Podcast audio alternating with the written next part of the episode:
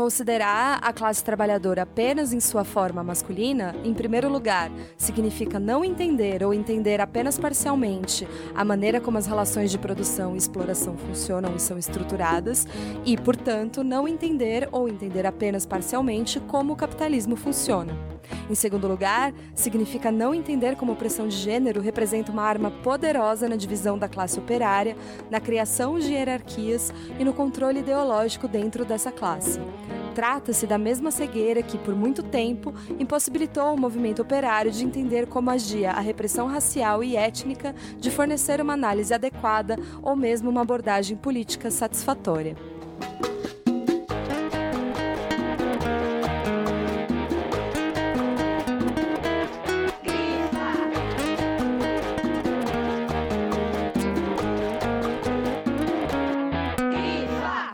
Grifafãs! Estamos aqui para apresentar a segunda parte do episódio sobre ligações perigosas, casamentos e divórcios entre marxismo e feminismo de Tinzia Aruzza, publicada pela Usina Editorial.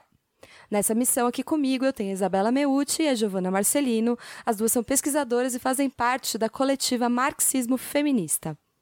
Fiquem ligadinhos no nosso Grifa Junto, o clube de leitura virtual do Grifa sobre esse livro, que vai acontecer no dia 30 de novembro, segunda-feira, às 20 horas. Para participar, você fica de olho lá no nosso Instagram, onde a gente vai divulgar fichas de inscrição para esse encontro gratuito e para todos. E por último, mas não menos importante, a gente sempre lembra você da nossa campanha de financiamento coletivo e recorrente. Lá no Apoia-se. É apoia.se barra Grifa Podcast e lá você escolhe contribuir mensalmente com qualquer valor que achar justo para ajudar a manter o Grifa no ar. Então vamos lá? Essa é a segunda parte do episódio 12 do Grifa Podcast e o livro é Ligações Perigosas, Casamentos e Divórcios entre Marxismo e Feminismo, de Tinzia Arutza. Bom, então eu quero que a Isabela e a Giovana se apresentem novamente, para quem caiu de paraquedas aqui nesse episódio, mas lembrem-se que tem a primeira parte já disponível em todas as plataformas para vocês ouvirem, hein?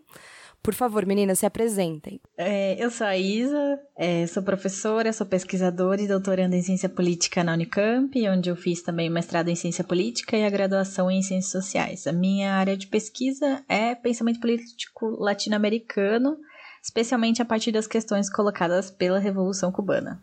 Olá, gente. Meu nome é Giovana, eu sou socióloga, sou formada em Ciências Sociais pela USP, é, universidade na qual também fiz o mestrado e onde atualmente faço doutorado em Sociologia. Minha área de pesquisa é Teoria Social, com ênfase em Teoria Marxista Contemporânea. E, além disso, eu também me identifico como feminista marxista. E, por favor, apresentem também a coletiva Marxismo Feminista e falem um pouquinho do seminário de Marxismo Feminista. Bom, como a gente chegou a explicar na primeira parte do episódio, é, a gente faz parte da organização do primeiro Seminário Internacional Marxismo Feminista, que ia acontecer em março desse ano na USP, mas por conta da pandemia é, o evento teve que ser adiado e a gente, infelizmente, por conta da situação que a gente é, tá ainda, a gente não tem uma data para que ele ocorra, né? Mas para manter viva a ideia do evento, a gente optou por continuar organizada em uma coletiva, justamente, e atualmente a gente está empenhada na publicação de um blog, né, a partir de um trabalho de estudo e de divulgação científica de obras marxistas e feministas. E aí vocês podem acompanhar a gente nas nossas redes, a gente é Marxismo Feminista no blog, no Instagram e no Facebook e no canal do YouTube também. É, as contribuições que a gente vai fazer aqui, assim como na primeira parte, são fruto das discussões que a gente fez com as demais integrantes da coletiva: Ana Flávia Badui, Andréa Azevedo, Bruna Della Torre, Beatriz Sanches e Daniela Constantino. Muito bem, muito, é muito bom ter vocês aqui. Muito obrigada de novo pela presença. A gente que agradece. E vamos lá falar então do Ligações Perigosas, Casamentos e Divórcios entre Marxismo e Feminismo, da nossa amiga Tinzia Arutza. Esse livro foi publicado aqui no Brasil em 2019 pela Usina Editorial. Como a gente disse lá na primeira parte do episódio, ele infelizmente está esgotado na editora. A gente tentou conversar lá com a Usina, que disse que vai rolar uma reimpressão lá para o ano que vem, no início do ano que vem, então fiquem ligadas e mandem lá um alô para editora para pedir essa reimpressão, né, o quanto antes. A gente já conhece a Tinzia lá do Feminismo para os 99%, né, que ela escreveu junto da Nancy Fraser e da Titi Bhattacharya. Então vocês também vão ouvir lá o episódio número 2. Eu nunca lembro os números dos próprios episódios que eu fiz, mas tudo bem, é assim mesmo. E vamos reapresentar então a Tinzia para vocês rapidamente. A Tinzia Arusa é uma feminista italiana. Lá, atualmente ela é professora de filosofia na New School for Social Research, universidade que fica em Nova York. Ela foi uma das principais organizadoras da Greve Internacional de Mulheres nos Estados Unidos e ela integra o coletivo editorial Viewpoint Magazine.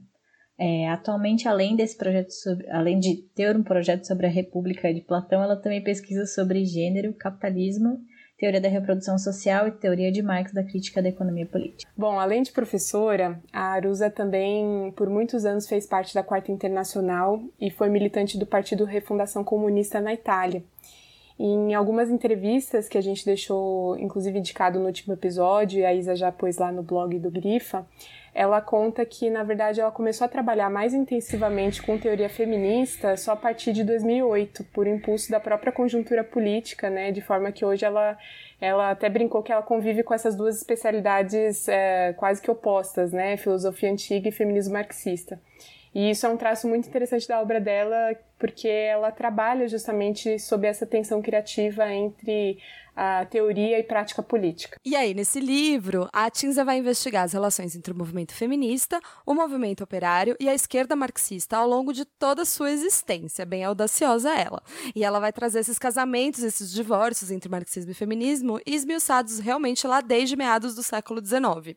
Então, na primeira parte, ela vai resumir alguma dessas experiências históricas que foram importantes no processo de organização e de emancipação das mulheres, e também na vinculação ou no confronto desse esse processo com o movimento operário. E nessa segunda parte do episódio, e nos dois últimos capítulos do livro, ela e a gente vai trazer um breve panorama do debate teórico sobre essa relação entre a opressão sexual, a opressão de gênero e a exploração, numa tentativa de destacar os problemas levantados pelas diversas linhas conceituais, além de falar de uma possível união queer entre feminismo e marxismo.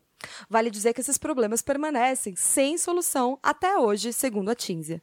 E assim, assim como a gente falou no primeiro episódio, né, enquanto bastante, assim como os dois primeiros capítulos têm muitas informações históricas que muitas vezes vão exigir uma leitura capaz de transitar por acontecimentos e séculos, vale mencionar que nessa segunda parte teórica também vão aparecer muitas autoras e correntes feministas.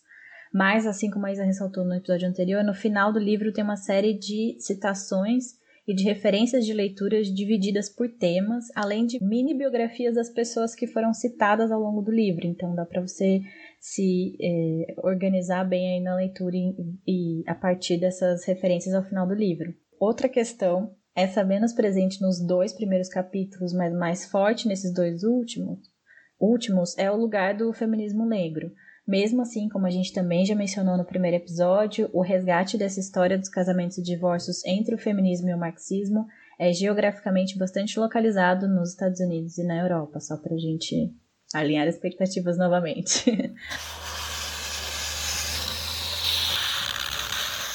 Então vamos lá. Ligações perigosas entre gênero e classe. É, a Tisa vai dizer que existem diversas teorias ligadas à biologia e à psicologia, e elas foram criadas mesmo sustentando a ideia de que a opressão das mulheres sempre existiu. Essa era o caso, por exemplo, da tese do Levi-Strauss, que dizia que as mulheres sempre foram oprimidas por causa do seu papel reprodutivo, já que elas são biologicamente inferiores aos homens, por conta das suas recorrentes gestações, que vai enfraquecendo as mulheres diante né, de um mundo que ele é naturalmente hostil, que vai excluindo ela dos processos criativos, dos trabalhos mais prestigiosos e tudo mais. Essa tese do Strauss ela foi prontamente refutada por pesquisas mais é, desenvolvidas da antropologia e revista, inclusive, pelo próprio autor. Só que ela teve tanto alcance na sua época que ela influenciou muito no que diz respeito à aplicação da metodologia estruturalista, principalmente na concepção estruturalista sobre o tabu do incesto na psicanálise. É, acho que aqui só para a gente desdobrar um pouco mais a tese central do Levi-Strauss da questão do tabu, do incesto, eu e aí peço perdão às amigas antropólogas que estão me ouvindo pela minha super síntese, é, mas a preocupação dele era formular, né? Então, um pouco a falou uma teoria estruturalista que desse conta dessa ideia do nascimento da cultura baseada em estruturas invariáveis e universais de troca.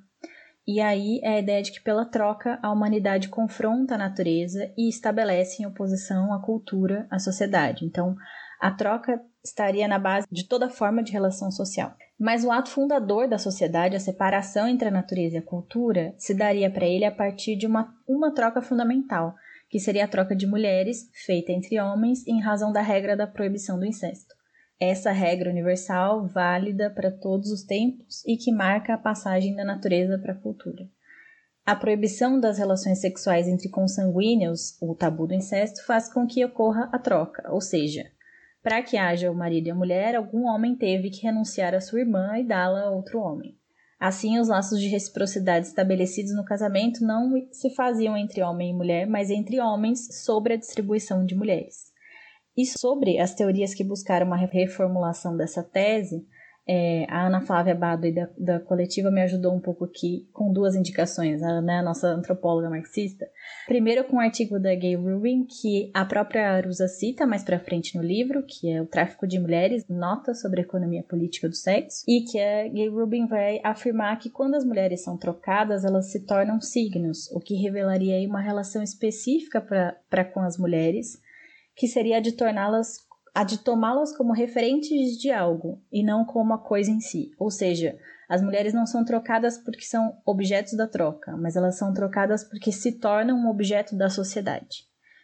Depois, a Marilyn Stratton, outra antropóloga que se tornou referência nos estudos de parentesco e de gênero, escreveu um texto em que ela usa esse argumento da Rubin e afirma que se as relações sociais são construídas a partir da troca de mulheres, isso faz com que as mulheres tenha se tornado um signo do todo. Pois bem, então, apesar de todos esses argumentos que depois vieram contestar né, a tese do Strauss, a gente não pode se esquecer que mesmo a própria Simone de Beauvoir dizia que este mundo sempre pertenceu aos homens, se referindo né, a esse, essa concepção é, de pensamento.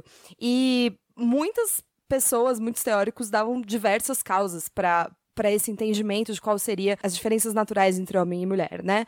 É, a diferença do tamanho e a morfologia entre todos os primatas, o instinto masculino de assumir o controle e controlar a capacidade reprodutiva das mulheres, a agressividade e a sede de poder que supostamente teriam todos os homens, todo esse tipo de explicação extremamente essencialista, né? E, e essas explicações elas vêm se, já foram e vêm sendo questionadas pelos antropólogos e pelos sociólogos de origem marxista, que partem de uma outra, de uma outra hipótese de pesquisa, que a opressão feminina nem sempre existiu existiu, mas que surgiu como resultado de uma série complexa de processos sociais. Isso a Tinzia vai mostrar pra gente, e ela já mostrou quando ela fala da tentativa de vincular o desenvolvimento da dominação masculina ao nascimento da sociedade de classes e da propriedade privada individual, também a superação da sociedade de linhagem que foi feita lá pelo Engels no Origem da Família da Propriedade Privada e do Estado. E apesar da contribuição do Engels ser imensa por conta das pesquisas etnográficas que estavam ainda muito no começo e, e muito diferentes à época, é, essas coisas, essa, essa falta de material que ele tinha à mão vai explicando muito dos erros factuais que ele cometia, né? Então, no seu estudo, Engels relacionou a mudança na condição das mulheres e a sua derrota histórica a dois processos. O primeiro era a afirmação progressiva da propriedade privada, em oposição à propriedade coletiva das tribos, e a mudança dos casamentos coletivos para o casamento entre um casal. Então, essa derrota do matriarcado e da descendência matrilinear para ele seria consequência do desejo dos homens de assegurar a sua sucessão, passando né, a sua propriedade, os seus genes para os seus próprios filhos, o que necessariamente envolvia o controle sobre a capacidade reprodutiva das mulheres e o rompimento do vínculo dessas mesmas mulheres com o seu grupo de parentesco. Só que essa re reconstrução que ele faz, ela vai se basear num mito equivocado de que existia um matriarcado. A pergunta que a gente tem que se fazer, na verdade, é qual é a causa geral para o estabelecimento e relações hierárquicas entre os sexos? E a resposta que o Engels dá a essa pergunta, ela é insatisfatória, porque ela vai recorrer a um suposto instinto masculino de perpetuar sua própria linguagem, portanto controlar a reprodução das mulheres. Só que quais que seriam os fundamentos desse instinto, né? Seria porque os homens têm um desejo inato de assegurar sua descendência? Isso também não é essencialista? É, que eles, de eles desejariam passar a sua herança para os seus próprios filhos e controlar a reprodução das mulheres a partir disso? Ou isso tudo seria efeitos de um conjunto mais complexo de fenômenos e de processos. Então, que a Arusa vai retomar os estudos que partem do princípio de que as relações de parentesco é que organizam a produção. Por isso, compreender as transformações dessas relações seria fundamental para entender o papel da mulher na produção e as mudanças no seu status. Então, o conceito fundamental seria aqui não mais as relações matrilineares, mas a matrilocalização, ou seja, não mais as regras que organizam os descendentes, mas o seu local. E aí eu explico, é, é que em sociedades matrilocais, os homens se deslocam para morar na casa dos pais da sua esposa, o que significaria dizer que também o fruto do trabalho feminino fica dentro do seu grupo de parentesco ou linhagem, lugar no qual essa mulher desfruta geralmente de uma posição de colaboração ao invés de subordinação. Por outro lado, na patrilocalização ocorre o deslocamento da mulher para o grupo parental do marido, e isso, além de promover a apropriação do trabalho e do excedente produzido por essas mulheres pelos homens, também colocam essas mulheres em um contexto estranho, privado dos laços familiares de proteção. É isso, né? E, e apesar de da variedade de, de, hipóteses que surgiram à época, todas elas elas concordavam que a origem da opressão das mulheres ela está na transição para essa patrilocalidade, por esse momento em que os homens se apropriaram um trabalho realizado pelas mulheres e a poligamia contribuiu para a diferenciação social entre os homens. Então, de fato, nesse sentido, possuir mais esposas era se apropriar de uma maior quantidade de força de trabalho e, consequentemente, significava acumular um excedente desse trabalho ainda maior.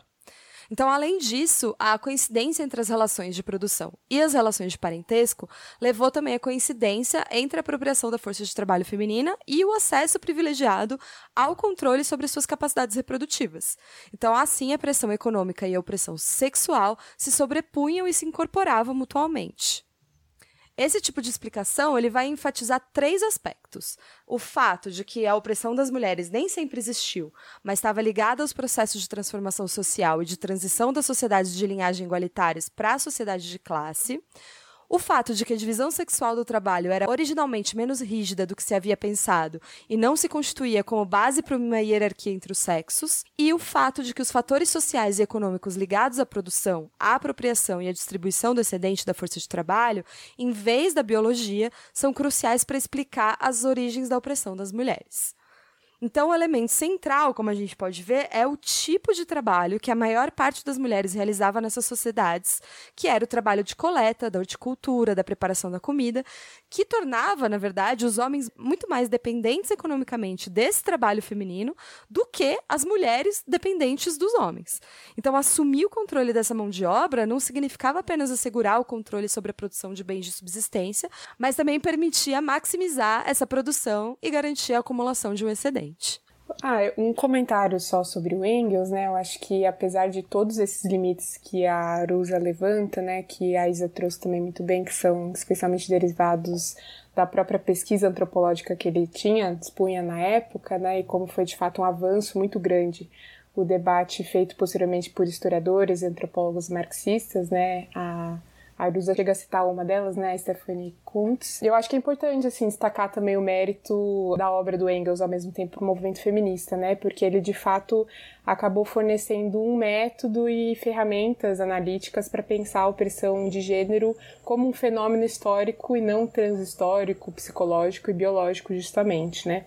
Então, apesar dos limites, o Engels, pelo menos, ele ajudou as feministas é, a encarar a opressão das mulheres não como um fato da natureza que sempre existiu, né? E isso foi muito importante, inclusive no contexto da chamada segunda onda, que acho que a gente vai debater um pouco mais para frente, no qual o próprio feminismo radical, por exemplo, estava fazendo exatamente a afirmação oposta de que a opressão das mulheres era um fato transhistórico e universal que podia ser rastreado em todas as sociedades, independentemente da classe. Né? Então, acho que nesse sentido é importante fazer jus à obra do Engels por ser uma ferramenta útil para desafiar essa visão histórica da opressão das mulheres. É isso, nosso velhinho que faz aniversário já já. Então, um sub, subcapítulo aí dessa parte do livro se chama justamente A Classe Sem Gênero. É, e ela vai questionar se pensar que a opressão das mulheres nem sempre existiu e que suas raízes não são biológicas ou psicológicas significa ver a opressão de gênero necessariamente como uma opressão secundária, subordinada hierarquicamente à exploração de classe. A Tinza mesmo responde que, do ponto de vista teórico, não tem nenhuma razão para se chegar a esse tipo de conclusão. No entanto, ela vai dizer também que existe uma tendência de se criar hierarquias artificiais e inúteis de opressão e de exploração, e que, em vez de entender essas interconexões recíprocas, ela sempre teve presente no movimento operário. Essa tendência acreditava que o fim do capitalismo levaria natural e automaticamente à emancipação das mulheres, e também via a organização autônoma da mulher como uma ameaça à unidade de classe uma unidade que devia magicamente resolver todos os problemas das mulheres, né? Essa maneira de pensar acabou contribuindo decisivamente para o divórcio entre os movimentos operário e feminista. E é importante ressaltar que isso não significa dizer que a independência econômica das mulheres não seja fundamental para sua libertação. Ninguém pode negar que o aumento do número de mulheres empregadas nos últimos 100 anos mudou substancialmente as formas de articulação da opressão de gênero, mas as estruturas patriarcais elas se mostram muito mais resilientes do que o previsto, né? E a opressão das mulheres continuou existindo mesmo nas sociedades que foram é, entendidas como pós-capitalistas, tipo União Soviética e Cuba. É, no episódio anterior a gente mencionou bastante a União Soviética, né? Batemos um pouquinho, mas acho que vale mencionar um pouco sobre Cuba, é, por exemplo, né? Que tem uma exaltação também de determinado tipo de mulher depois da Revolução Cubana, né? Então é a mãe, a trabalhadora, a lutadora na vida, no lar, responsável pela formação dos novos cidadãos. É, e aí, depois da Revolução, há uma série de organização dessas mulheres, né? Elas se organizam especialmente na Federação das Mulheres Cubanas, e são feitas várias mudanças que, assim como na União Soviética, buscaram garantir uma plataforma de serviços que reduzisse o trabalho doméstico, que como criação de creches, os semi-internatos para as crianças, casas geriátricas, restaurantes coletivos, é, nas fábricas, lavanderias públicas, além de uma liberação e gratuidade de meios contraceptivos e a legalização do aborto, que desde 1965 existe em Cuba até hoje. No entanto, em 75 é promulgado o Código de Família, que, embora representasse uma conquista para algumas cidadãs cubanas, como vocês bem podem perceber pelo nome, o código excluía determinadas é, parcelas, visto que a ideologia da moral socialista presente nesse código de família para a sociedade cubana estava baseada em referenciais heterossexuais, da família nuclear e monogâmica. Por fim, aquela plataforma de serviços dos anos iniciais da Revolução, garantida pelo Estado, também foi drasticamente reduzida no final dos anos 80 e início dos anos 90, com a crise econômica e de abastecimento ocorrida em Cuba depois do fim da União Soviética e do Bloco Socialista. Então, assim como a gente falou um pouco no primeiro episódio, né, em momentos de crise, esse, esses direitos dessas mulheres acabam retrocedendo, né, mesmo em países pós-capitalistas. É, e mesmo nesses países, e, e, ainda que com o sucesso de muitas das experiências, né, ela, a Tinzia mesmo fala que a gente não pode subestimar a natureza ideológica e a ligação psicológica que o papel da mulher, né, a construção desse papel da mulher dentro da família adquiriu e se estabeleceu é, propositadamente com o capitalismo, né? É, se, se transformando essa mulher na pessoa que realizava a maioria, se não todas as funções reprodutivas, todo o trabalho doméstico, né? Então pensar que a luta de classe sozinha podia resolver essa questão, né? E, e fosse dissolver magicamente os laços familiares, mudasse radicalmente o caráter do, do papel feminino, é, sem uma análise adequada do problema, sem desafiar os papéis sexuais e, e sem politizar, né? É, essas questões questões, na melhor das hipóteses, é, seria um otimismo cego, e para ela, na pior das hipóteses, seria agir sob uma má fé absoluta. Sim, e bom, a gente, apesar da Cinza fazer essa divisão entre uma parte histórica e uma parte teórica do livro, a gente está sempre, enfim, resgatando, né? Também porque elas estão completamente associadas, né? Então acho que nisso que a Isa é, falou agora, é, se a gente for voltar para os próprios exemplos históricos que a gente comentou no último episódio, é justamente por isso que foi tão importante a atuação das feministas como a Clara Zetkin, a Kolontai, a Krupskaya, que disputaram, né, no interior do movimento socialista revolucionário, a centralidade da questão feminista para a construção da sociedade socialista, né, entendendo justamente que nem o capitalismo e nem o patriarcado caem de maduro, né, e que era preciso é, sim a implementação de uma agenda que levasse em conta a igualdade de gênero, a socialização do trabalho doméstico, a educação não sexista, entre tantas outras pautas, né? E eu acho que também elas têm, tiveram uma importância porque elas também foram muito sensíveis justamente sobre o aumento do peso relativo das mulheres no interior da classe trabalhadora, é, tendo em vista né, o processo de feminização do trabalho, né? E, e como as mulheres elas é, se tornaram uma das frações mais exploradas da classe, né? Então, justamente era importante também organizar essas mulheres para a luta socialista, né? Então, justamente não dissociando é, classe e gênero, né? E mostrando como a organização das mulheres era muito importante para a construção da sociedade socialista, não era uma pauta menor, né? É, e nas palavras da própria Tinza, Considerar a classe trabalhadora apenas em sua forma masculina, em primeiro lugar, significa não entender ou entender apenas parcialmente a maneira como as relações de produção e exploração funcionam e são estruturadas, e, portanto, não entender ou entender apenas parcialmente como o capitalismo funciona. Em segundo lugar, significa não entender como a opressão de gênero representa uma arma poderosa na divisão da classe operária, na criação de hierarquias e no controle ideológico dentro dessa classe.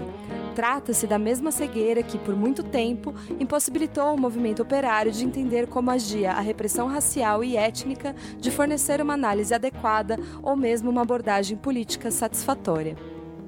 E aí, no próximo subcapítulo, é, ela inverte e fala do gênero como classe, né? E, e, diz que enquanto a perspectiva de uma classe sem gênero era um dos principais limites de boa parte do movimento operário e da tradição marxista, o feminismo materialista e o movimento dos salários para o trabalho doméstico, eles tentaram repensar a relação entre classe e gênero sobre um ponto de vista radicalmente diferente, justamente a do gênero enquanto classe. E aí a Tinza vai trazer que essas análises que foram feitas lá na década de 1970 por teóricas como a francesa Christine Delphi, eu falei todo esse nome em inglês, mas aí vocês leem, ouçam como francês, porque não é assim que fala, mas que foi uma das fundadoras do feminismo materialista, e as italianas Alissa Del Rey e Maria Rosa Dalla Costa, que foram duas das principais expoentes do feminismo dos salários para o trabalho doméstico. E essas, essas teóricas elas vão coincidir sobre algumas das ideias a respeito da natureza do trabalho doméstico feminino dentro da família. Essas duas tendências elas falam sobre a exploração do trabalho reprodutivo das mulheres, ao qual se atribuiu um caráter produtivo em termos marxistas.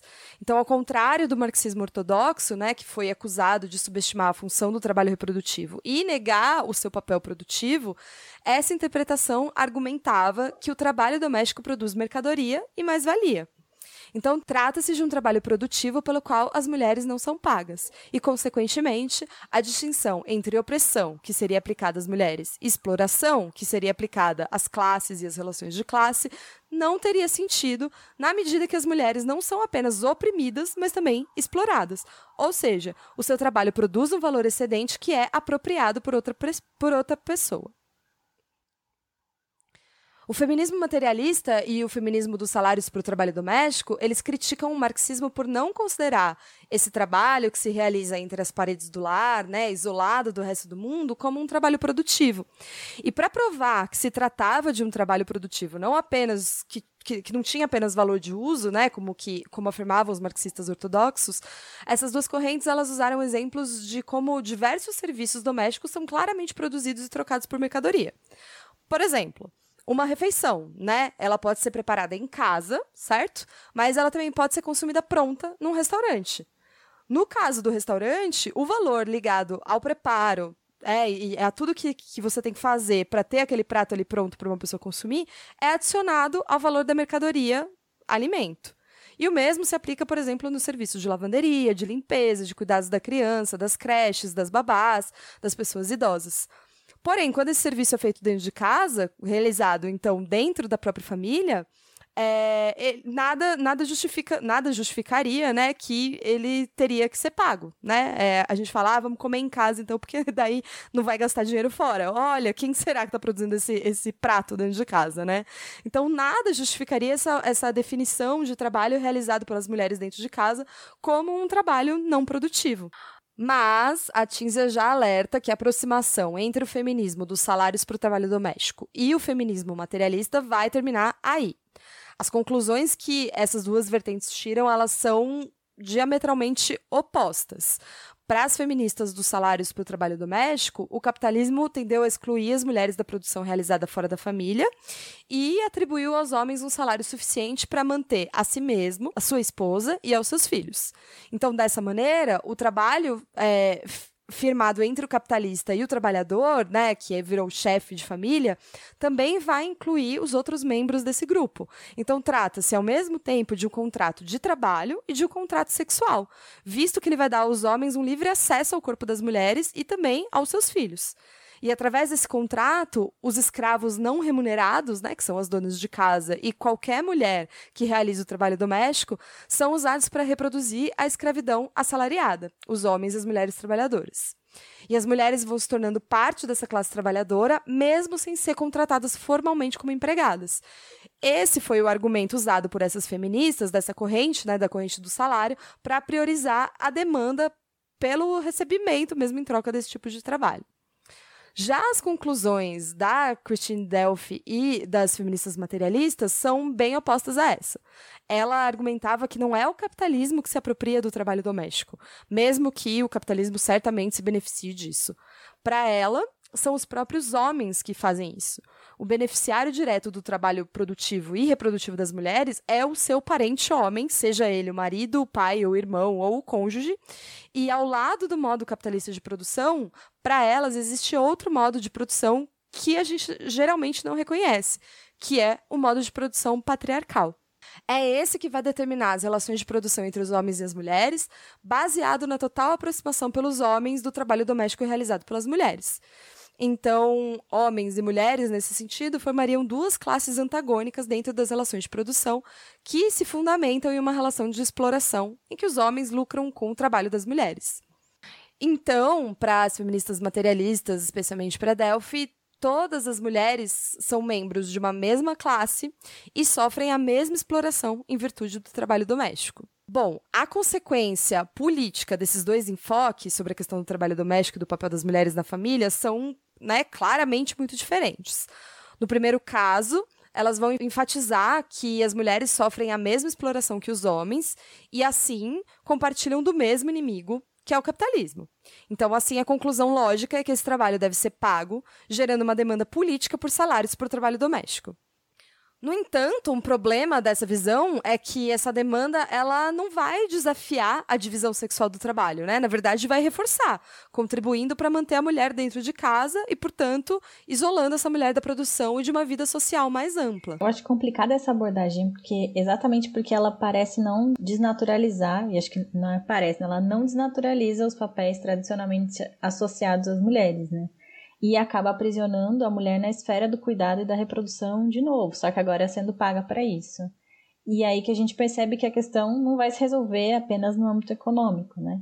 E aqui eu acho que vale desfazer uma confusão comum que as pessoas leem, especialmente em um país como o nosso, tendo trabalhadora, né, notícia de trabalhadora em trabalho escravo em casa, que quando a gente fala de remuneração do trabalho doméstico, seria a remuneração daquela mulher daquele próprio núcleo familiar, e não de uma mulher contratada como funcionária da, da casa, né, como trabalhadora doméstica, que para essa, obviamente, o trabalho doméstico, por lei, ele deve ser remunerado, né, então, só para a gente não confundir é, esse trabalho doméstico que é feito por essa mulher do próprio núcleo familiar com aquela que é contratada como trabalhadora doméstica. É, e também para. Acho que é muito interessante esse seu comentário, porque também a gente precisa ampliar essa discussão, né? Eu acho que, por conta dos livros da Silvia Federici, né? A Federici, ela começou a argumentação dela nesse período e aí algumas coisas viralizaram, né? Vamos usar esse, esse termo. E a coisa do salário para o trabalho doméstico é inicialmente é muito sedutora mesmo e, é, e, parece muito boa, né? Porque daí quando você começa a analisar o tempo que você, você mulher gasta fazendo o trabalho doméstico, especialmente nesse, nesse período de quarentena, você fala, bom, realmente eu precisava ser remunerada por isso. Mas a gente tem que ampliar essa discussão justamente porque você falou, né? Do quanto que aí as mulheres ficam restritas a essa esfera de trabalho. É, e também, a gente fez um episódio aqui sobre o, feminismo decolonial, da Françoise VG, e ela fala justamente é, do quanto esse trabalho doméstico remunerado, ele existe, e ele é tão horroroso quanto, né? E ele, ela fala especialmente das mulheres que trabalham com limpeza. E, e ela usa uma imagem muito bonita de que é bonita tão bonita quanto horrorosa, de que as mulheres e as mulheres é, subalternizadas, né, as mulheres negras, as mulheres não brancas, elas abrem as cidades. Então a gente só está não exatamente agora, porque estamos todos dentro de casa, mas a gente só está aí trabalhando nos lugares, hospitais, fábricas, escritórios, hotéis e tudo mais, porque existe uma mulher numa posição de muita vulnerabilidade já cuidando disso. E ela é remunerada por esse trabalho. Só que não é por isso que ela tem qualquer tipo de, de reconhecimento, né? Enquanto, enquanto ser humano mesmo, né? Enquanto trabalhador, enquanto. É, enfim, de todos os tipos é, é, de vida que realmente é subalternizada nesse lugar. Então a gente precisa expandir um pouco essa essa discussão que começou lá nos anos 60 e 70, né? E aí, voltando à Tinzia, é, no segundo caso, no caso das feministas materialistas, a conclusão que elas tiram disso tudo seria que existe uma classe composta por mulheres. Sejam essas mulheres as esposas dos industriais magnatas ou as mulheres esposas de homens muito pobres ou as mulheres muito pobres em si. É, o que vai estabelecer, enquanto classe feminina, uma relação antagônica com a classe masculina de exploradores. E segundo ela, existiria um modo de produção patriarcal que deve ser combatido e, portanto, o inimigo principal das mulheres é o patriarcado. Em outras palavras, as mulheres primeiro precisariam deixar de se identificar com as classes fundamentais do capitalismo, e com isso ela quer dizer a classe trabalhadora versus a burguesia, para se tornarem conscientes de sua posição de classe dentro do patriarcado e, portanto, da sua solidariedade de interesses enquanto mulher. Daí, gente, a Tinzia, ela, graças a Deus, ela discorda desta senhora e, por favor, a gente também, vou falar aqui, deixar bastante claro, né? É, e vai dizer que a opressão das mulheres, ela é transversal e ela envolve todas as classes sociais e a gente precisa considerar tudo que atravessa a categoria mulher, se é lá que isso existe, né? Então, no limite do possível, é, é, é, dá para a gente pensar na construção de uma unidade organizada em torno de interesses comuns, né? Sobre autodeterminação, sobre sexualidade, sobre os corpos femininos, sobre essas opressões que as mulheres, é, enquanto mulheres, sofrem, mas existe uma diferença real entre isso e considerar que a opressão feminina assume a mesma forma para todas as mulheres, independentemente da sua classe social. E aí eu vou adicionar aqui, independentemente da sua raça, né?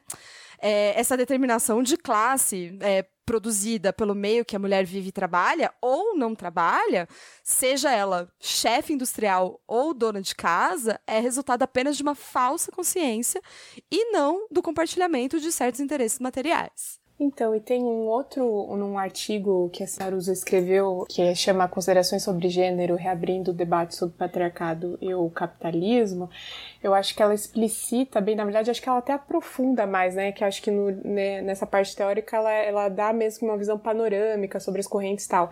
E eu acho que nesse artigo é legal para quem se interessar para se aprofundar mais, porque ela mostra muito bem essa posição de discordância que ela tem em relação a um feminismo materialista, refutando justamente a maneira dualista que ele entende a relação entre capitalismo e patriarcado, que acho que está bem expressa nessa ideia de um modo de produção é, patriarcal, né? E a Rusa ela argumenta justamente como nas sociedades contemporâneas, na verdade, não existe um sistema patriarcal autônomo ao capitalismo, já que o patriarcado, né, ao longo de um processo histórico de solução das formas de vida pré-capitalista anterior, ele na verdade se tornou parte integrante da própria sociedade capitalista que conservou e se utilizou das estruturas patriarcais para sua própria manutenção e desenvolvimento. Né? Então, na verdade, a opressão da mulher ela se tornou algo estruturante do capitalismo. Né? E aí basta ver o próprio papel da divisão sexual do trabalho, né? por exemplo. Então, com, de acordo com esse raciocínio, é, a família ela deixou de ser uma unidade produtiva, como era anteriormente, mas ela continua hoje garantindo a reprodução da força de trabalho, por exemplo, que o capitalismo precisa. E isso também é nítido na forma como a ideologia patriarcal tem um papel importante de reforçar a dominação capitalista, né? Porque ela ajuda a organizar a exploração da força de trabalho e sua reprodução, né, de maneira desigual. Então a ideologia patriarcal ela justifica a desvalorização da força de trabalho feminina, né? É, nos piores salários, as piores condições de trabalho, né? Então, que está baseado nesse na, na, na, ideologia né, do mito do amor materno, inclusive relegando as mulheres ao trabalho reprodutivo, né? Como se as mulheres fossem inferiores e tudo mais que a gente já sabe, né? E aí é, e é justamente por isso, né, é, que a luta pela libertação das mulheres passa por combater o capitalismo, né? Que é na perspectiva da USA e outras marxistas, o capitalismo é um sistema unitário né, que é pautado ao mesmo tempo pela exploração de classe e pela opressão de gênero. Aí a Tinza vai para uma parte do texto que se chama Gênero sem Classe, em que ela vai dizer que já na década de 1970 é, houve uma reivindicação da politização do sexo e da sexualidade em oposição a essa coisa da, da produção e das relações de classe, né? Principalmente lá nos movimentos sociais mistos que estavam é, crescendo nessa época, nessa década. E a psicanálise, principalmente a lacaniana, foi um dos principais interlocutores do pensamento dessa época. Então, nessa época surgiram várias interpretações e reinterpretações do termo gênero em si. Uma das principais delas foi o artigo da Gayle Rubin, que a Isa já trouxe aqui no começo do episódio, que é o tráfico de mulheres e que propunha que fosse feita realmente uma distinção entre os conceitos de sexo e de gênero. E aí essa distinção que a gente de certa maneira, né, carrega até hoje, sendo sexo a diferença entre homens e mulheres no que diz respeito à anatomia e à biologia sexual, e gênero o resultado de uma construção histórica, social e cultural. E essa diferença relacionada ao gênero e não ao sexo, ela é reivindicada como geradora de hierarquia e de subordinação e, portanto, representaria o real inimigo a ser combatido. Ao longo dos últimos 30 anos, essa natureza do gênero e o seu significado, bem como a sua relação com o sexo e a sexualidade, tem sido objeto de um intenso debate.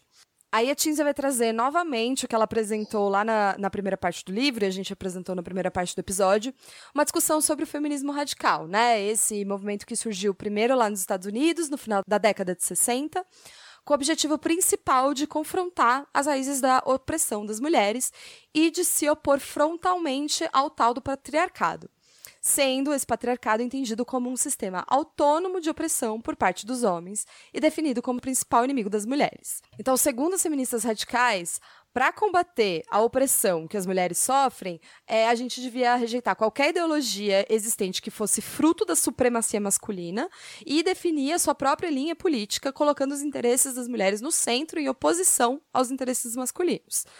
Dentro desse sistema patriarcal, todas as mulheres sofrem opressão por todos os homens. E todos os homens se beneficiariam da subordinação das mulheres, e todas as formas de exploração, hierarquia e supremacia são apenas extensões dessa supremacia masculina. O patriarcado, portanto, nessa visão, é, viria antes do capitalismo e até mesmo antes do racismo e do colonialismo como inimigo principal das mulheres. A gente vê que grande parte das feministas radicais se detiveram em fazer uma crítica pesada à psicanálise, né? Em primeiro lugar, há uma abordagem que considerava o corpo feminino como anatomicamente carente de algo, e em segundo lugar, atribuía à mulher uma série de características naturais que supostamente explicariam o seu papel específico dentro da sociedade, ao invés de considerá-las como resultado do seu papel historicamente, é, que lhe foi historicamente atribuído, né?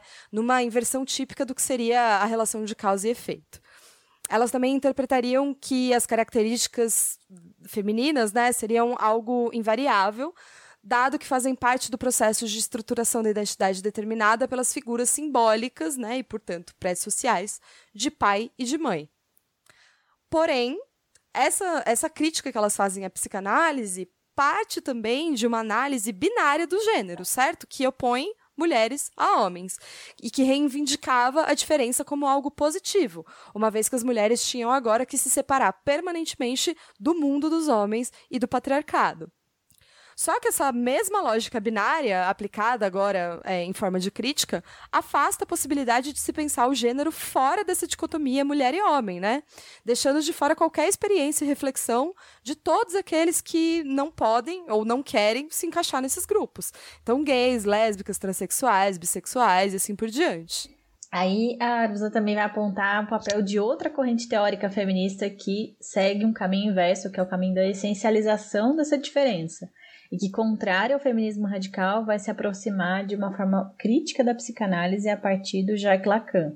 Então, o feminismo da diferença, ou o feminismo francês, como ele ficou conhecida essa corrente, parte de uma emenda à teoria freudiana da inveja do pênis, preferindo defini-la aí como a inveja do falo, que representaria essencialmente o poder, o significante de autoridade, o acesso à ordem simbólica e da faculdade de falar para todos.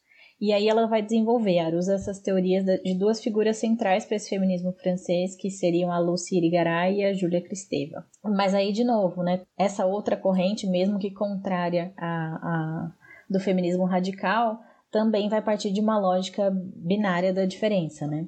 É, e essa lógica binária, né, ela foi contestada já em seguida na década de 80 pelo feminismo lésbico. E a gente tem na Monique Wittig, por exemplo, é, um grande, uma grande teórica desse, dessa crítica, né? Que vai rejeitar a definição de mulher, inclusive. E vai dizer que as lésbicas não seriam mulheres, elas rompem com o contrato heterossexual e são fugitivas da classe para qual elas foram designadas. Em geral, essas pensadoras do lesbianismo, elas questionam o conceito binário de homem e mulher, tentando propor uma outra forma de pensar sexualidade, identidade sexual e mesmo o sexo e o gênero. A partir disso, começam a surgir os teóricos da teoria queer, que foi desenvolvida na década de 90, especialmente com o trabalho da Judith Butler, que avançou muito nesse questionamento da identidade de gênero e a sua conexão com a sexualidade. A gente está fazendo aqui uma pincelada, né? tipo assim, ultra rápida de tipo muitos anos e muitas teorias. Não dá nem para começar a entrar em Judith Butler rapidamente assim, mas, né, vamos lá. Então, talvez essa maior contribuição da Butler, né, e principalmente na, na visão da Tinsia, é que é a introdução do caráter performativo do conceito de gênero, que se constrói através da repetição de atos estilizados.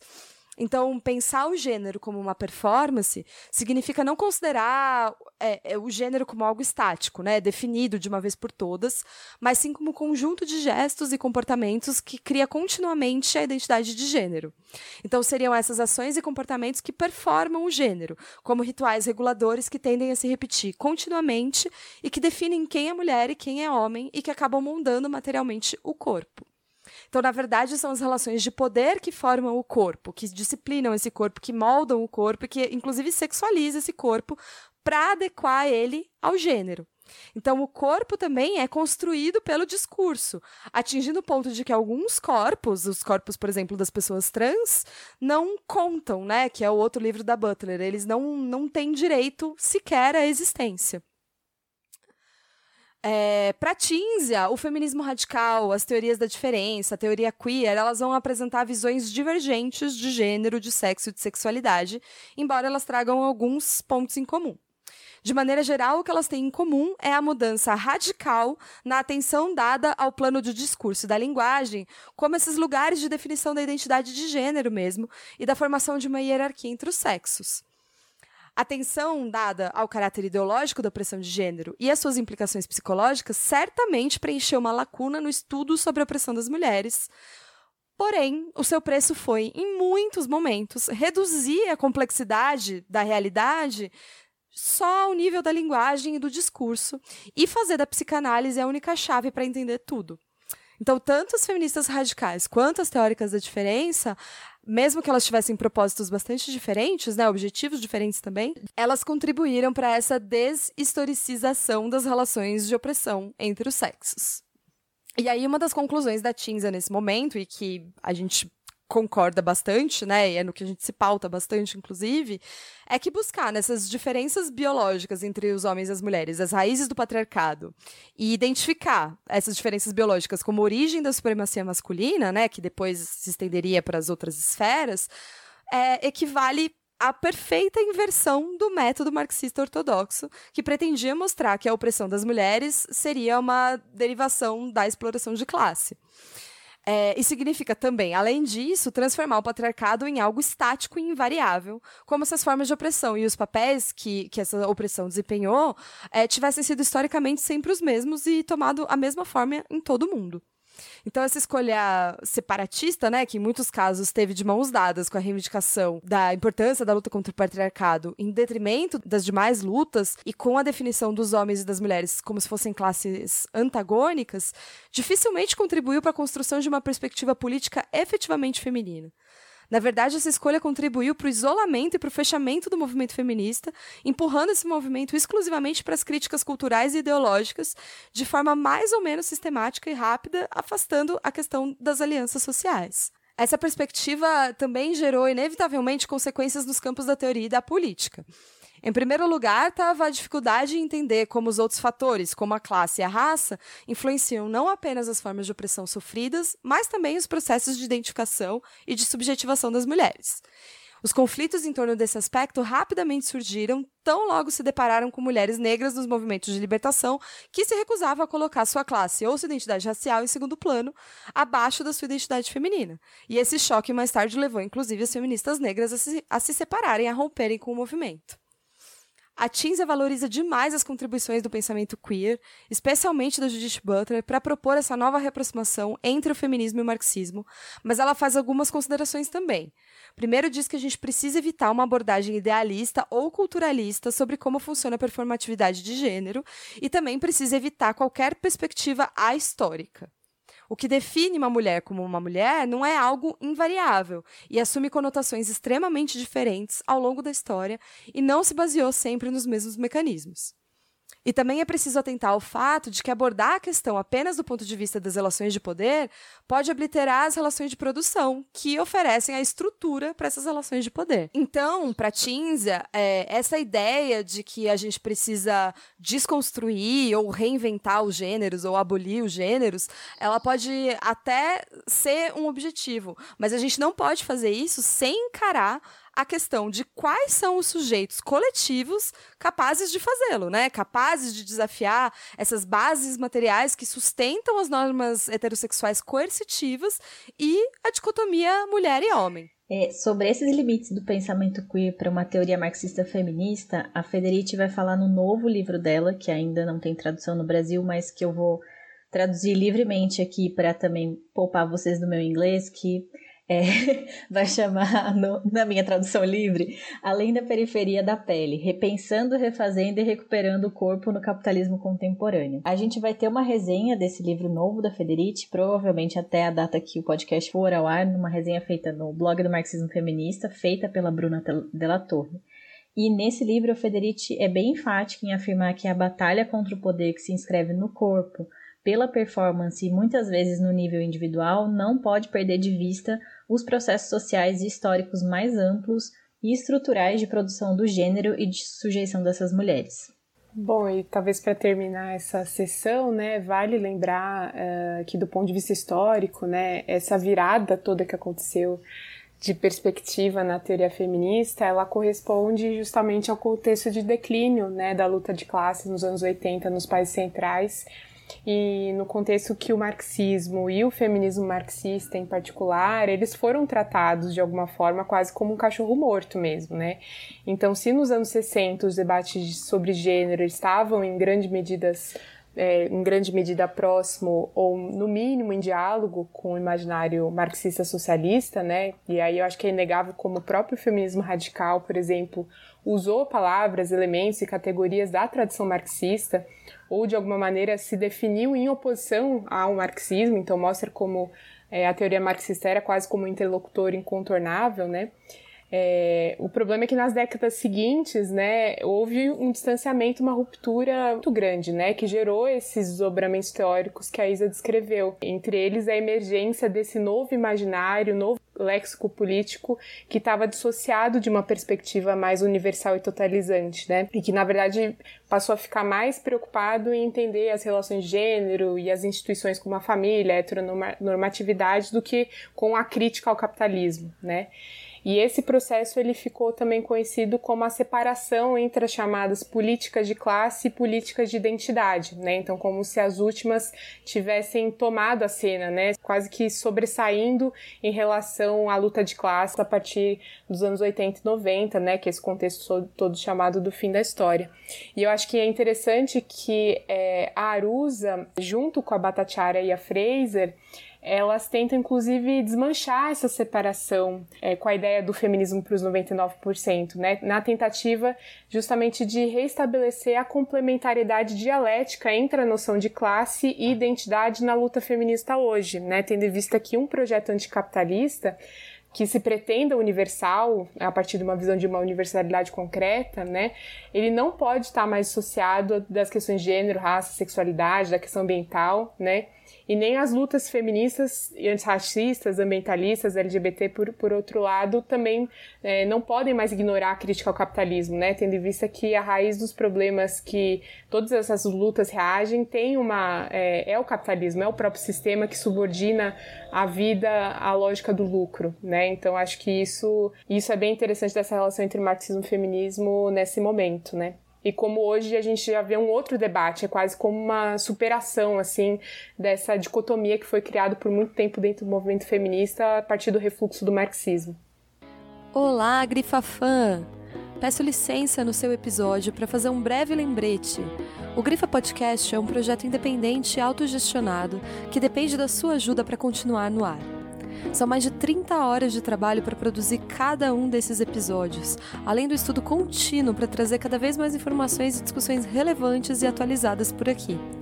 Você pode contribuir para que esse trabalho seja remunerado e continue sendo possível através da nossa campanha de financiamento coletivo e recorrente.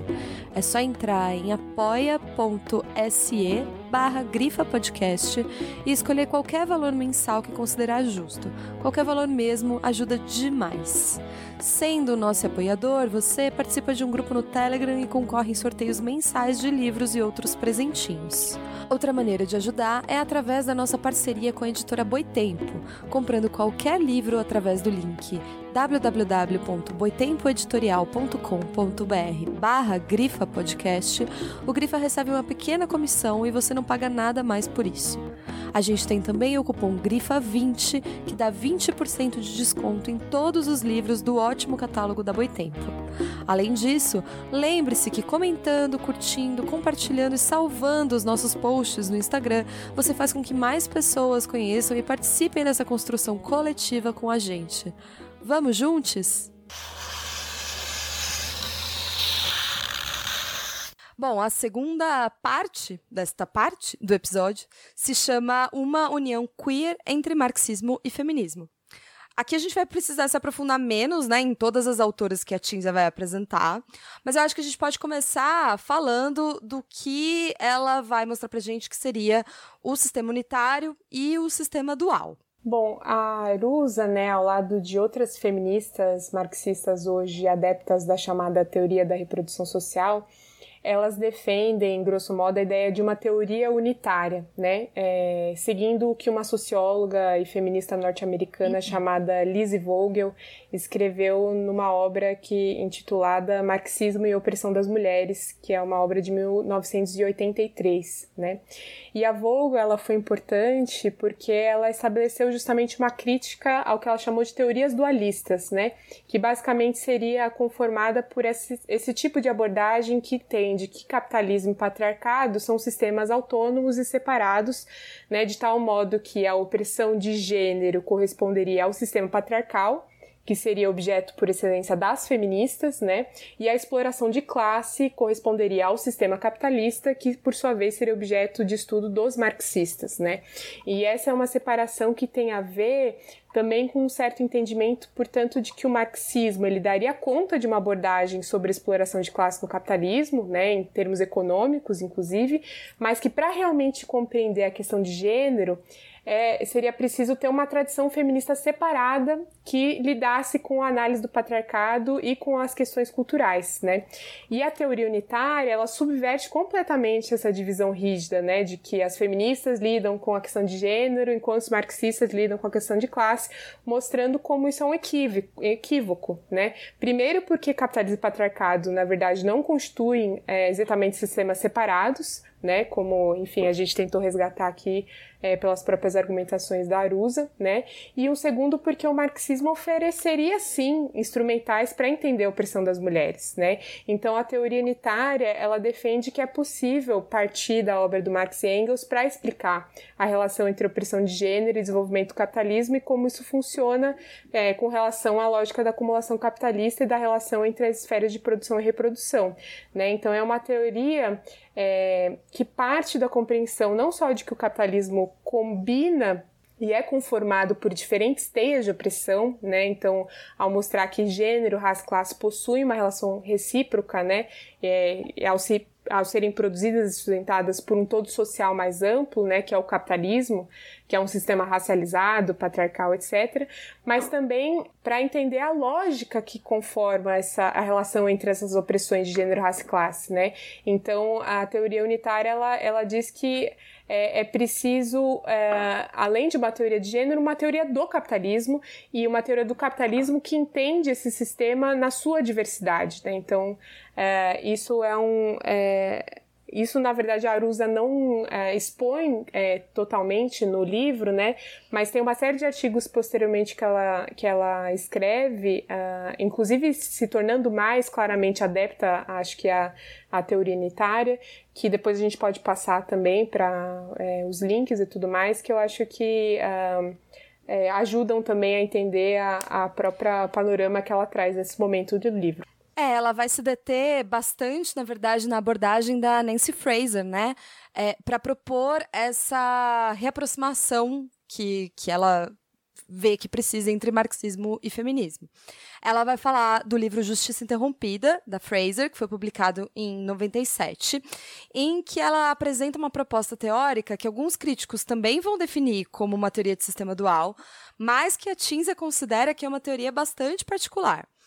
Então, partindo da constatação de que a demanda por reconhecimento tinha se tornado uma forma quase paradigmática do conflito político no final do século XX e constituía o cerne das lutas ligadas à nacionalidade, ao gênero, à raça, à sexualidade, a Nancy Fraser propõe um esquema conceitual que vai permitir levar em consideração tanto as diferenças específicas entre demandas por justiça baseada na redistribuição e baseadas no reconhecimento, quanto a articulação entre elas. Então, esse esquema que a Fraser propõe, ele se baseia na distinção entre injustiça de origem econômica, né, exploração, expropriação, marginalização econômica, e a injustiça de natureza simbólica e cultural, a dominação cultural, o falso reconhecimento, o desprezo. Então, afirmar que, em uma perspectiva analítica, é preciso distinguir a injustiça econômica da injustiça cultural não é o mesmo que não reconhecer sua correlação na vida real e a influência que, por exemplo, a opressão a pessoas LGBTI exerce sobre as estruturas e instituições materiais, com consequências e aspectos econômicos, tais como a discriminação no mercado de trabalho e no sistema de saúde. No entanto, as injustiças culturais, por exemplo, não são pedras angulares das relações de produção e não estruturam a divisão do trabalho, mas exigem que uma mudança simbólica ou cultural se realize. Então, esse, entre esses dois polos, a injustiça social e o falso reconhecimento, tem uma série de injustiças que atinge a ambos. É o caso da opressão de mulheres e da opressão racial, por exemplo. Sobre esses tipos de opressão, ambas têm raízes na economia e exercem um papel determinante, ainda que em diferentes maneiras, na divisão do trabalho. No caso das mulheres, isso envolve tanto uma divisão do trabalho reprodutivo, que é encarado como uma função não remunerada, né, quanto do trabalho produtivo, que é mal remunerado. Porém, esse é apenas um aspecto da opressão, porque as mulheres também são objetos de depreciação de natureza simbólica e cultural, o que gera muitas formas de discriminação e violência. Uma violência doméstica, violência sexual, exploração sexual, a mercantilização do corpo feminino e tantos outros tipos de abuso. Dessa forma, a opressão das mulheres, assim como a opressão racial, exige dois tipos de resposta: a justiça redistributiva e a justiça por reconhecimento. Entretanto, a Fraser vai enfatizar como essa situação ambivalente vai produzir contradições também. A redistribuição, por um lado, abriria o caminho para o fim das diferenças entre gênero e raça, mas, por outro lado, essa demanda por reconhecimento tende a valorizar a diferença e a identidade, exigindo que essas, essas duas coisas recebam um valor positivo, ao invés de serem fontes de discriminação, né? E aí, para resolver essa questão, a Nancy Fraser vai propor que se contraponha um enfoque afirmativo a um transformativo a questão da redistribuição e do reconhecimento. Então, as abordagens afirmativas elas envolvem uma série de medidas em respostas às injustiças econômicas e sociais que não desafiam as estruturas das suas raízes, né? E essa abordagem incluiria, por exemplo, as políticas de estado de bem-estar social, que são baseadas na redistribuição de bens existentes para grupos já existentes, sustentando dessa forma uma diferenciação entre os grupos. Ou também o multiculturalismo, que tende a destacar as diferenças e as identidades diferentes, demandando respeito, mas mantendo tudo igual, sem questionar as, tais as estruturas. A abordagem transformativa, por outro lado, né, tende a colocar em questão a estrutura que gera as injustiças, como é o caso tanto do socialismo, no tocante à profunda transformação das relações de produção e superação das divisões de classe, como da desconstrução que visava reestruturar as relações de reconhecimento no nível cultural, minimizando ou abolindo as diferenciações entre os grupos. E é aí que entra a teoria queer. Ela pertence a esse último caso. A teoria queer não surgiu da demanda pela identidade homossexual, transexual, intersexual, mas surgiu por uma demanda da desconstrução da dicotomia homossexual e heterossexual, desestabilizando todas as identidades sexuais fixas. A teoria queer ela busca desconstruir o gênero, assim como o socialismo busca desconstruir a classe. Então não tem como objetivo manter ou afirmar a identidade de gênero ou de classe, ainda que na praxis política o problema da identidade tenha sido levantado por ambos e é levantado até hoje, mas tem como objetivo final superar o gênero, bem como superar a divisão de classes.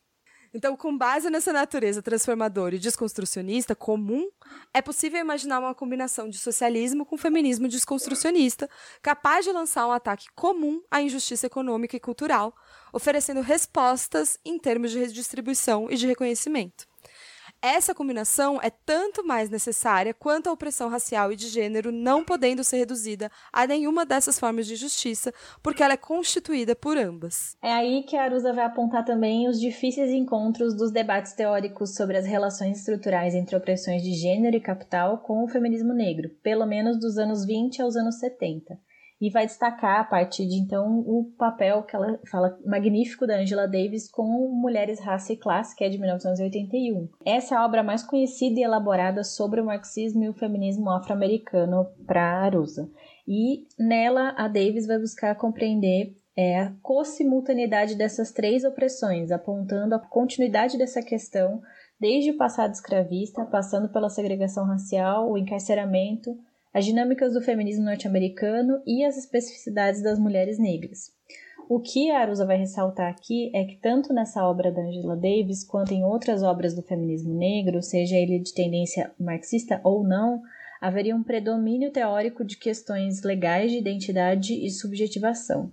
E para ela, como esse caminho é diferente da maioria dos feminismos marxistas até então, haveria aí uma incapacidade por parte do marxismo de integrar a questão da divisão racialista do trabalho e do racismo. É, e a Tisa vai dizer que foi só muito recentemente que as feministas marxistas se comprometeram a revisitar essa teoria da reprodução social para integrar, de um ponto de vista teórico e epistemológico mesmo, o papel desempenhado pela divisão racial do trabalho e as suas consequências no plano simbólico e político também. E ela diz que é necessário realizar um trabalho empírico sobre os fenômenos variados e conectados entre si, tais como os processos imigratórios, a globalização neoliberal, a privatização e a mercantilização crescente do trabalho da reprodução social, e como também será preciso é, tentar repensar a metodologia marxiana. Isso implica em negar, por exemplo, uma separação analítica entre a formação da classe e as formas históricas de consciência, de organização social e de subjetividade, ou, para utilizar a terminologia mais antiga, entre aquilo que é chamado de estrutura e superestrutura. A Tinza vai entender que raça e gênero foram e continuam sendo instrumentos de poder na divisão do trabalho e que a feminização do trabalho tem, no mínimo, dois sentidos. O fato de que as mulheres conquistaram um papel cada vez maior no trabalho produtivo não poderia deixar de modificar a sua condição e as formas que assume a opressão, né, a opressão das mulheres, mas também o uso de uma força de trabalho feminina desempenha, como já demonstrou no passado, um papel essencial do ponto de vista do capital, porque esse trabalho serve para desqualificar os setores produtivos e reduzir os custos com os salários para piorar as condições de trabalho e implementar a sua precarização. Então, a Teams enxerga que é necessária e urgente uma renovação do marxismo.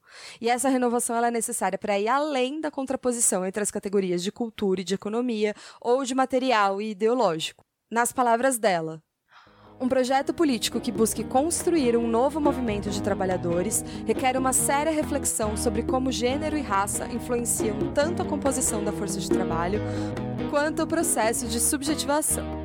Além disso, significa o fim da disputa sobre a opressão original.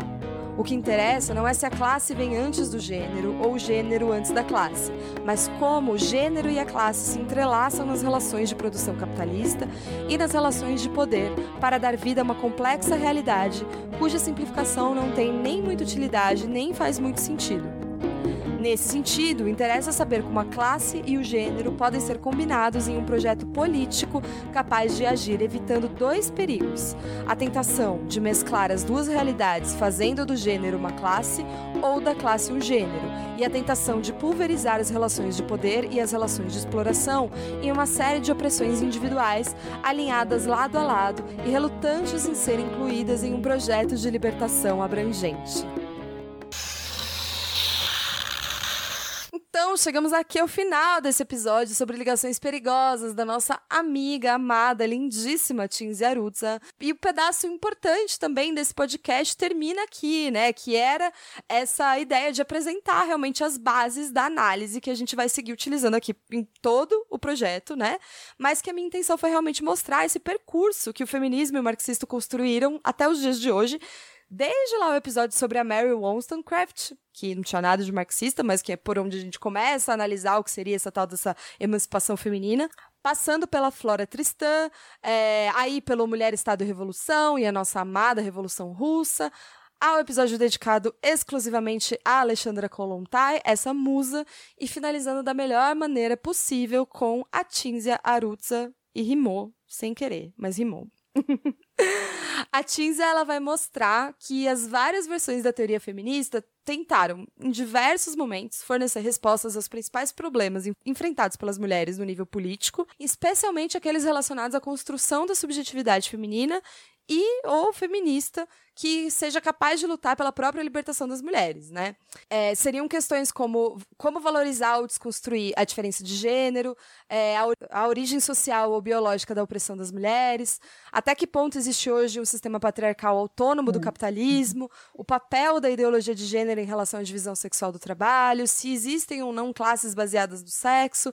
Tudo isso são reflexos dos desafios políticos concretos aos quais o movimento feminista tentou fornecer respostas. Essas respostas, por sua vez, tiveram uma influência decisiva no avanço do movimento, bem como na sua fragmentação, muitas vezes, e na sua articulação em tantas outras. E essa reconstrução que ela trouxe no livro, ela, ela gira em torno de um problema político que ainda não foi resolvido, mas que não por isso é menos urgente. E trata-se da relação histórica, política e teórica entre gênero e classe, e a possibilidade de se desenvolver uma teoria que reconcilie o marxismo e o feminismo sem forçá-los a um casamento por conveniência. E aí a gente retoma o título que eu odeio desse livro. Mas agora faz mais sentido. Eu acho que eu já consegui fazer as pazes com a Tinza no final desses dois episódios. Então ela diz que enfrentar esse problema é ainda mais urgente se a gente considerar os avanços do movimento feminista nas últimas décadas e o impacto da globalização capitalista na vida das mulheres. Lembrando que no final do livro tem um glossário bem legal das pessoas citadas no texto, além daquilo que a gente já falou, que são as indicações de leitura divididas por cada tema. A Tinzia faz esse, esse guia de estudo pra gente. E se você quer muito mergulhar em todas essas coisas que a gente falou aqui, tem muito, muito, muito material complementar lá no blog do Grifa, no medium.com barra Grifa Podcast. A gente deixou vários artigos da Tim Zerusa, vários, vários artigos relacionados, notícias, vídeos, é, os outros episódios do Grifa aos quais a gente se refere aqui. É, e eu queria demais agradecer a presença virtual da Isabela e da Giovana e da coletiva Marxismo Feminista. Muito, muito, muito obrigada por todas as contribuições e por fechar esse ciclo do Grifa comigo aqui. Valeu, gente. Legal, Isa. A gente que está muito feliz por participar, né, e por fechar esse ciclo com você. E em nome da coletiva feminista, eu queria agradecer muito o seu convite falei, né, no primeiro episódio desse super espaço aberto por você, por toda sua disponibilidade desde o nosso primeiro dia de blog de marxismo feminista e antes né, no seminário. E a gente ficou também muito contente com essa, com essa a possibilidade da gente apresentar um pouco das nossas discussões e poder debater com você. Também queria agradecer muito o convite, foi uma experiência muito legal. E também comentar isso que em breve a gente vai publicar um, no blog uma resenha do Ligações Perigosas, então também podemos disponibilizar.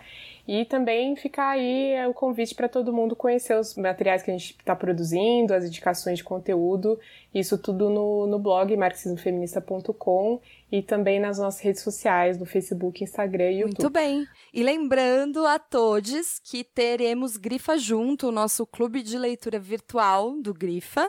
Vai ser no dia 30 de novembro, a última segunda-feira do mês, às 20 horas, com a presença especialíssima de Isabela e Giovana comigo lá, para eu não passar vergonha sozinha. Todos participem. É, o formulário de inscrição tá lá no nosso Instagram, peçam lá por DM que a gente manda. Não se esqueçam da nossa campanha de financiamento coletivo e recorrente, em que você contribui mensalmente com qualquer valor e ajuda o Grifa a continuar dominando o mundo, lendo em inglês, francês, português, aprendendo a falar o nome das autoras. É apoia.se barra Grifa Podcast. Muito obrigada por toda a audiência, por continuarem ouvindo a gente, por toda a interação lá no Instagram. Vocês são demais e a gente segue nesse ano de 2020 muito louco, construindo coletivamente esse espaço para pensar teoria e prática feminista. Muito obrigada, um beijo e tchau!